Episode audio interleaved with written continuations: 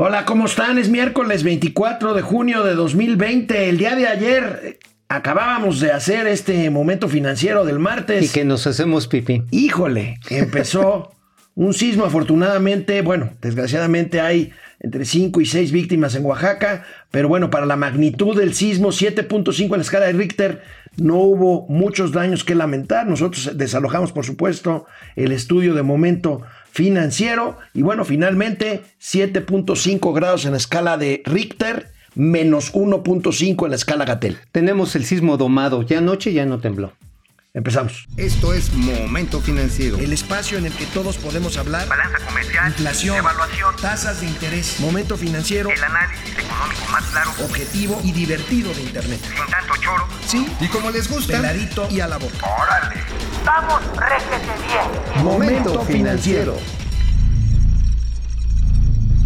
Querido, querido amigo Mauricio Flores, se nos va otra oportunidad, se nos va otra oportunidad. Hoy la nota principal del periódico Reforma da cuenta de que Iberdrola, esta empresa española, esta empresa española con muchas inversiones. Reforma, a ver, te van a acusar de FIFI. También la sacó el Sol de México, también la sacó Milenio. Bueno, ok. Pero bueno, ahí está, ahí está. ahí está.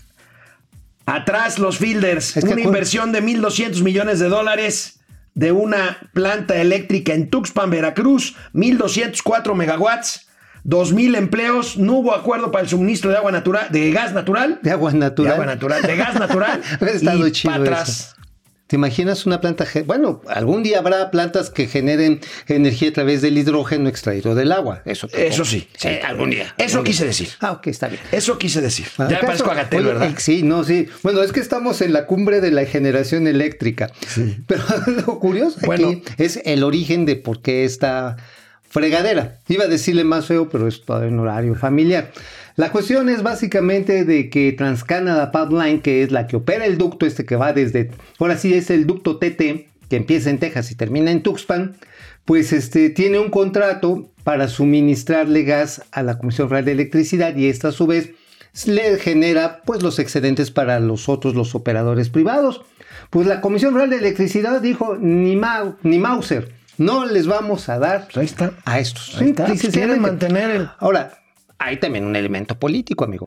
Georgina Kessel, que fue la secretaria de Energía con Felipe Calderón, trabaja en Iberdrola. Digo, eso no es ningún problema, O netamente. sea, otra vez aparece Calderón. A, Querón- a- a Calderón, ocasionó... Calderón es consejero de, fue consejero de esta compañía. Eso es bueno. Lo cual, ¿cuál es el problema? Digo, cuando Cedillo fue consejero de, este, de Burlington, este, que es una de las principales operadoras ferroviarias de Estados Unidos, Y de Southwestern y de también. Southwestern, dices, bueno, qué bueno que haya empresas que se fijen en los presidentes Bueno, pues mexicanos. otra inversión perdida, 1.200 millones de dólares ahora en eh, Tuxpan. Oye. Hace apenas unos días, el eh, 17 de junio, el presidente de la República se refería así a Iberdrola. Ya los trae entre ceja y ceja. Había escuchado de que una empresa española tenía el monopolio de la industria eléctrica en lo que corresponde a los eh, que venden energía eh, a la Comisión Federal de Electricidad. Iberdrola, ¿cómo? ¿A poco sabía la gente que cuando terminó el expresidente Calderón se fue de consejero de esta empresa? No lo sabía. Porque esto no se informaba. Eran temas vedados. Oye, pues últimamente es madres, pues si alguien lo contrata después de que terminen a su periodo, eh, digamos que de reposo después de la función pública, un año, bueno, ahorita ya son 10. Si Bueno. te contrata una empresa privada, pues ¿cuál es la bronca? Finalmente es tu derecho constitucional a la libertad del trabajo, un derecho humano consagrado incluso por la Carta Mundial de los Derechos Humanos. Por cierto, por cierto, ¿quién contrataría al expresidente López Obrador? Dentro de, bueno, 16, 14 años cuando ya pueda hacerlo. Híjole, yo creo que ya no llega, ¿no? Bueno, no sé, pon tú, sé optimista. O sea, porque él ya le estás, lo estás cafeteando. No, no, no, es que estamos hablando de cuatro años más de sexenio, más Pues 10 10, años. 14 años, ¿por Pues qué es un no? hombre de setenta y tantos Y años. pues que total, pues digo, hay empresarios poderosísimos que tienen ochenta y tantos. Tomás Bueno, Alva ¿quién- Edison. quién- ¿a dónde se iría? Lo de Ah, los, bueno, mopeds, los mopeds. Los viejitos podría- del balcón. Podría ser. Los viejitos del balcón. Bueno, Eso sí estaría bien. Pero bueno, nada más. Otra cosa que sí es bien triste del caso de Iberdrola, nada más, es que los datos que da el presidente no son exactos. Finalmente, quien genera el 80% de la energía eléctrica en este país se llama Comisión Federal de Electricidad. no pues, hay ningún monopolio, salvo el que sea el de la Comisión Federal de Y Electricidad. ese es el monopolio que están defendiendo, que quiere eh, pues fortalecer el presidente López Obrador. De ahí vienen todas las quejas de la política energética que está sujeta a bastantes amparos, a cientos de amparos. Y que, va, y que va a ser el primer gran dolor de, mm, ya saben ustedes que es sacrosanta parte. Hoy nada más de pensarlo así hasta, hasta sudo. Con el Tratado de Comercio México, Estados Unidos y Canadá. Que Seguro. por, que por cierto, hoy, hace un ratito, el presidente López Obrador confirma que irá a Estados Unidos una vez que lo invitó amablemente Donald el Trump. presidente Donald Trump. Pues mira, A ya ver. venimos preparados para allá. Ah, ¿te vas para allá? Sí, no, pues tú también ve alistando las petacas. Ya para que nos vayamos allá, nuestra bolsita. Oye, yo creo que se va a ir por tierra, ¿no? Dicen que son 38 horas sin, sin parar. Digo, porque avión presidencial está en la rifa, ¿no? La Fuerza Aérea, pues no se va a querer subir porque es muy fifí. Una aerolínea comercial, lo veo medio complicado. Bueno, Arturo, Arturo Herrera, el secretario de Hacienda, dio hoy una entrevista a Noticieros Televisa, a Daniel Iturbe y a nuestro amigo Enrique Campos Suárez.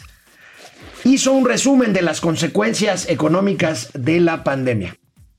Eh, no tuvimos el desborde de- del sistema hospitalario que se tuvo en otros países y yo creo que eso es un éxito, pero tuvo un costo, este, alrededor de una caída que puede estar alrededor del 18, el 19% En abril. en abril, ¿no? Eh, muchísimo menor ya en, eh, en mayo.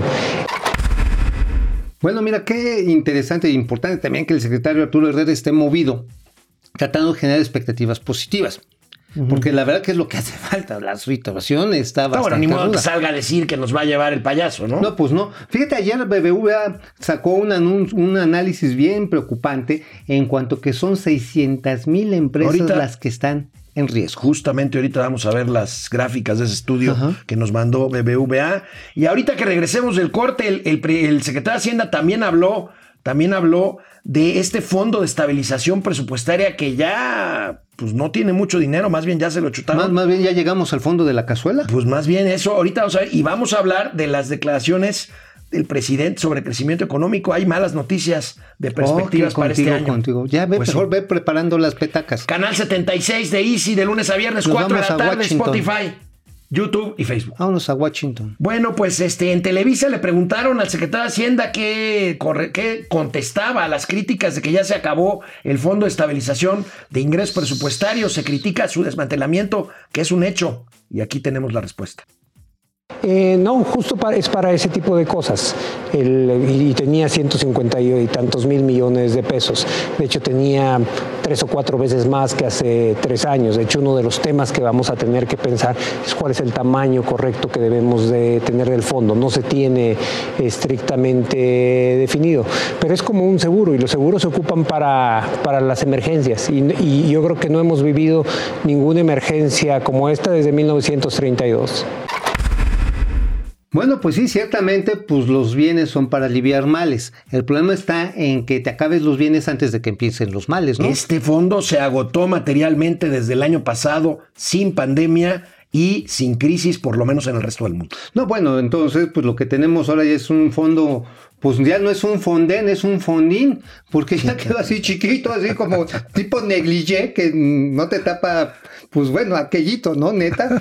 La verdad está en que sí estamos muy descubiertos y hoy lo estamos viendo con el caso del Fondo Nacional de Desastres, Natu- de Desastres Naturales, el Fonden. Que por cierto, el secretario dijo en esta misma entrevista que el fondo ahí está, que no se, que no se va a utilizar ahora, porque como decíamos, afortunadamente con el sismo de ayer no hubo grandes No, daños. pero habría que ver, habría, habría que ver cuánto hay en el Fonden. Bueno, además, allá los amigos de Yucatán y también parte Oaxaca. de Quintana Roo, y de Quintana Roo, con la tormenta tropical Cristóbal, les pegó rudísimo. sí, Y hay 37 meteoros, así les dicen. El secretario de. Hacienda, demasiado optimista, habló de que los pronósticos que tienen en demasiado, porque habla de entre 5 y 8% negativo el crecimiento para este año y Pero- unos minutos después de dejar el estudio de Televisa Chapultepec, ahí en Chapultepec 18, el Fondo Monetario Internacional dio a conocer esto. Aquí tenemos el cuadro, dio a conocer las perspectivas de crecimiento. Para el mundo las ubica en menos 4.9%. Para México, pues el peor, menos 10.5% de crecimiento para este año. Oye, pero el presidente luego, luego salió a decir, amigo, que este, que no, que él tenía datos, había indicios de que la economía mexicana podría recuperarse así en BV rapidísimo, ¿no? O sea, así Sí. como cayó, luego, luego despega. Tienes toda la razón. Salió inmediatamente a decir Ah, sí. esto. A ver, tenemos ahí algo. Lo tenemos. A ver, lo Por tenemos supuesto. porque quiero recibir esa cápsula de, energía. por y favor. optimismo. De optimismo.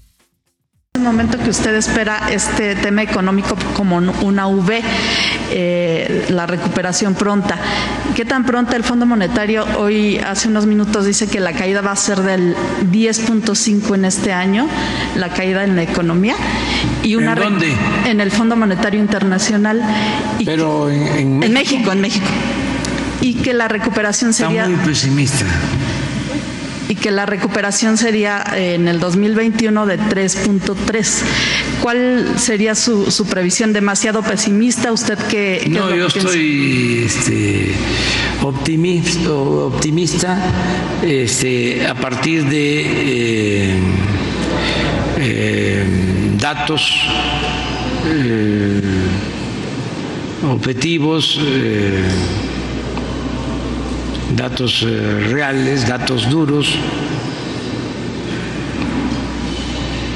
Yo este, sostengo que nos vamos a recuperar pronto. Pues claro que el presidente tiene datos, tú nada más porque, a ver, tú no has entendido que ya domamos la pandemia, que domamos el crecimiento económico, que domamos a Donald Trump, que domamos, bueno, domamos hasta los tacos de cochinita. Mira, tú tienes esta expectativa que tiene el Fondo Monetario Internacional, es bien fácil corregir eso, A nada ver, más le ver, haces así A ver. ah, y ¡tarán! Ya lo solucionamos. Estos son los otros datos, caramba. ¿Qué no lo entiende tu neoliberal y podridamente eh, tipo borolista? Aquí tenemos al afamadísimo doctor Chunga, el, doctor Mauricio Chunga. En economía. Mauricio Es bien- Chunga. es bien fácil. YouTube, O sea, sí. en YouTube, Alberto GS desde Texcoco, Juan Manuel Manso, hola. ¿Cómo están? Claudia Hernández desde Puebla, Berta Contreras desde Guadalajara. Yadir Rodríguez, ¿cuál es la razón de que Iberdrola haya cancelado su inversión? Pues nada más de que la CFE le dijo, tengan para que aprendan su gas natural, no les va a vender gas No natural. hubo, Yadir, no hubo alguna consulta como ironizas aquí en tu mensaje, no hubo consulta popular, No. pero para atrás los fielders, como Bueno, digo. padre, pero ¿para qué necesitas los, este, las consultas populares? Nada más consultas a tu dedito. Ricardo ¿eh? Rivera Argüelles y sigue la mata dando, si es cierto. Ráfaga Martínez, hola pareja atómica. Una pregunta, ¿es verdad lo del tren Maya? Ahorita se lo vamos a preguntar al doctor Chunga aquí presente.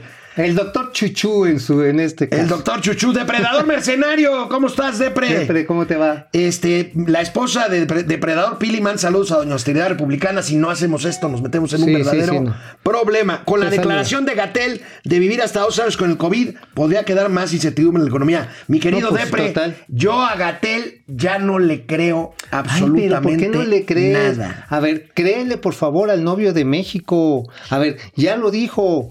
Cuando llegues al punto de la aplanada vertical, Mira, pues vas a quedar ayer le preguntabas a- al doctor, a ver, Gatel, A ver, a ver, ¿de cuánto fue el sismo? De menos 1.5 no, pero ¿sabes de cuánto fue realmente? De 19.5.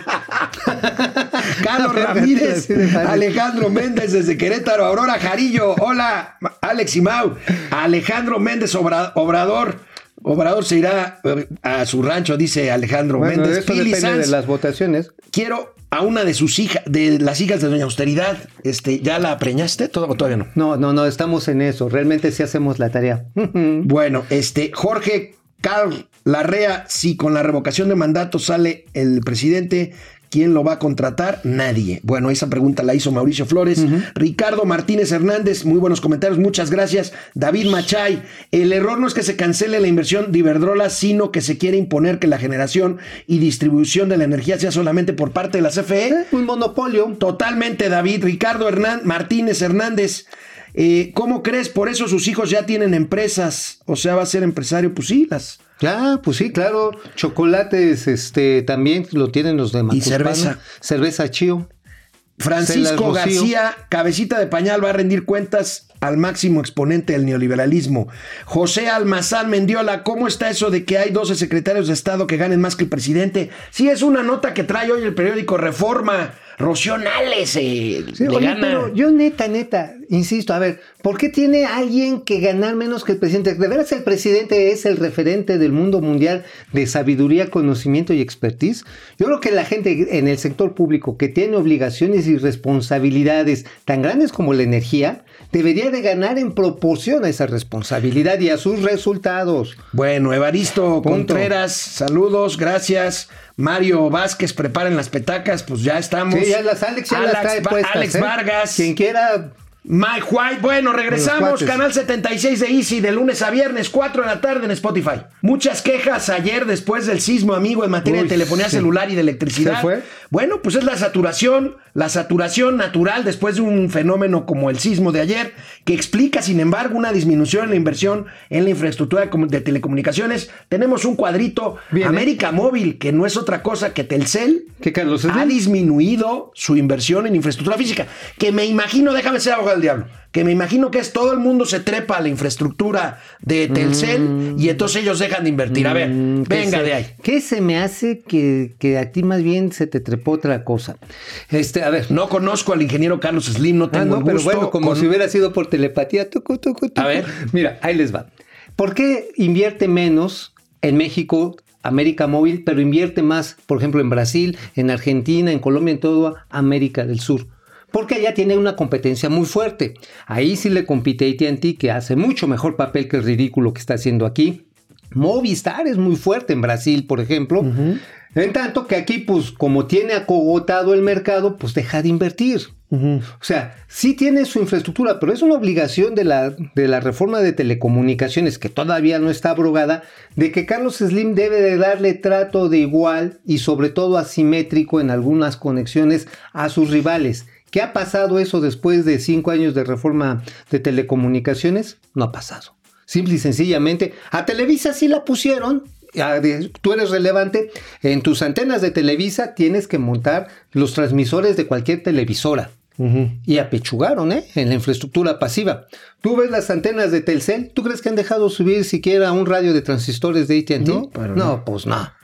Bueno, ahí o sea, está, ahí está el tema de telecomunicaciones, siempre muy polémico. Y en energía eléctrica, casi dos millones de personas se quedaron sin luz ayer después del sismo, se fueron restableciendo. La Comisión Federal de Electricidad es muy buena en cuestiones de Transmisión. este tipo de, de co- de contingencias, emergencias. Y ahí tenemos, se fueron restableciendo poco a poco. Este, pero bueno, hubo quejas. Por cierto, hubo que detener eh, en cuanto a Pemex.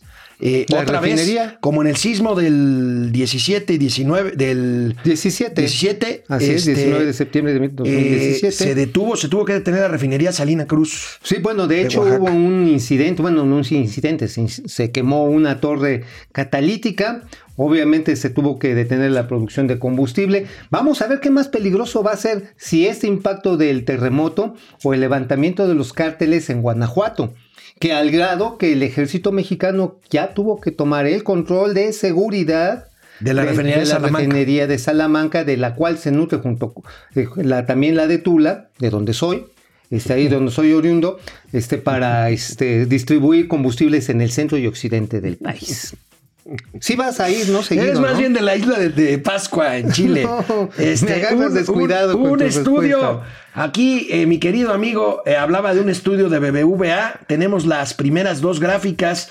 Pues habla de que los despidos, desgraciadamente, la gente que se está quedando sin empleo, amigo, pues eh, la barra azul clarita, este, pues indica que la mayor parte son los de menores ingresos. Así es, los que ganan menos de cinco salarios mínimos son los más lastimados, obviamente es el trabajo menos calificado.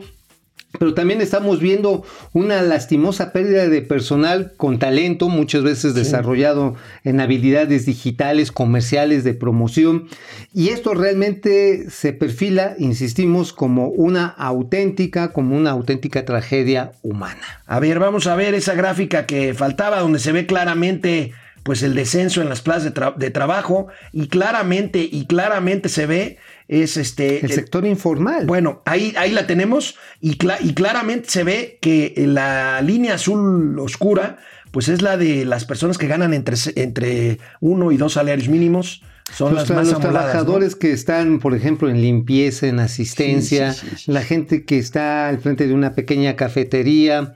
Sí, exactamente, la gente que tiene que hacer los trabajos más, este, pues yo diría más sencillos y que muchas veces gana por propinas, como los meseros. Bueno, híjole. Y en cuanto a las empresas, amigo, la siguiente gráfica, pues ahí la tenemos.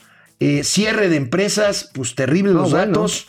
Pero lo terrible no es lo que vemos aquí, que es hasta abril, sino que BBVA, como tú lo adelantabas hace un momento, pues estima que están en riesgo 600 mil empresas y que la recuperación empresarial se daría hasta el sí, pues 2024. ese crecimiento de V va a ser como de una U.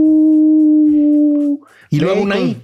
Ve y busca. Más bien una L y luego una I. No, ¿Con no. puntito arriba o sin puntito arriba? Pues donde quieras, pero la cuestión está en que el momento en que te vas para abajo sin empresas, ¿dónde te vas a contratar?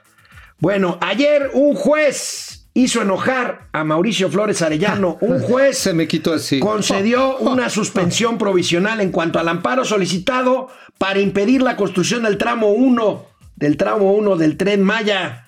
Pero Fonatur y Mauricio Flores reaccionaron rápidamente A velocidad de desmienten rayo. esta información. Pues sí, bueno, ahí tiene nada más. Sí, fue una resolución, pero no es el fondo del asunto. Se tiene que dirimir si efectivamente las comunidades que metieron este recurso, porque además fue que se suspendían los trabajos nuevos hasta que pasara la emergencia sanitaria, ¿no? Pero entonces, ¿qué pasó? Bueno, si es ¿Se va a construir o no si se la va a emergencia sanitaria dura lo que dice el doctor Gatel, Entonces ya te voy a ganar la apuesta al Tren Maya. Sí, pero la cuestión está en que no hay obras nuevas. Lo que se está haciendo ahora son reparaciones y rehabilitaciones. De hecho, lo que dice la sentencia dice que estos trabajos pueden seguir, porque la neta neta del planeta, si tú vas y ves los rieles, ves los fierros ahí, este, pues sí están oxidados, como tú comprenderás. Este, sí están bastante amolados. Y lo que va a hacer en este momento los contratos que se dieron, que se licitaron, es cambiar los fierros viejos y te ponen uno nuevo. Te lo aplanan, te lo dejan así chido. O sea, entonces lo que ya. tienen que hacer, como tú comprenderás, es un cambio de riel. Pues en- también cromar el riel para que quede así brillosito. Ahora, lo que no se va a poder poner en este momento son las estaciones, todavía. Ajá, yo, yo no, yo no, perdóneme, pero yo no le veo. Ay, pues es que. tú- Viabilidad, no, pues tú nunca ves el fierro, yo me imagino. No, estoy hablando del tren, por no de los rieles, ni del Pues, de riel. ¿Dónde corre un tren si no por unos rieles, por Bueno, fierros? pues? entonces que eh, el caso es que el tramo 1 sí se va a construir pasando la, la emergencia epidemiológica. No, las estaciones, lo que se va a construir y ahorita, independientemente de este fallo, son las reparaciones y rehabilitaciones, que no es otra cosa que echarte el riel otra vez. Bueno, amigo, ayer les decíamos que Grupo Modelo, el cervecero, Grupo Modelo y ZTEC se alían con Tienda Pago, esta fintech ex- exitosísima para otorgar créditos a tienditas 100 mil. 100 mil tienditas. Bueno, pues, eh, pues esto está como que muy de moda y qué bueno que se estén aliando empresas Vaya. grandes con fintechs. Hoy les damos a conocer que Banorte y Rappi, esta plataforma de eh, reparto de alimentos, invertirán, ahí lo tienen, 8 mil millones de pesos para ofrecer servicios financieros digitales a los usuarios de Rappi. Rappi es una aplicación maravillosa para la solicitud de alimentos en casa, en oficina, Banorte, el Banco Fuerte de México. Y aquí lo interesante es cómo vas a poder mover dinero a través de la plataforma digital. E incluso si tienes que hacer depósitos en efectivo, lo haces de manera segura. ¿eh? Din. Oye, pues sí, ese como en las mañanas. Bueno, nos vemos mañana aquí en Momento Financiero, Economía, Negocios y Finanzas para que todo el Nos mundo, vemos. hasta Gibran, les entienda. Bueno, no seas tan exigente. Vamos, réjete bien. Momento Financiero.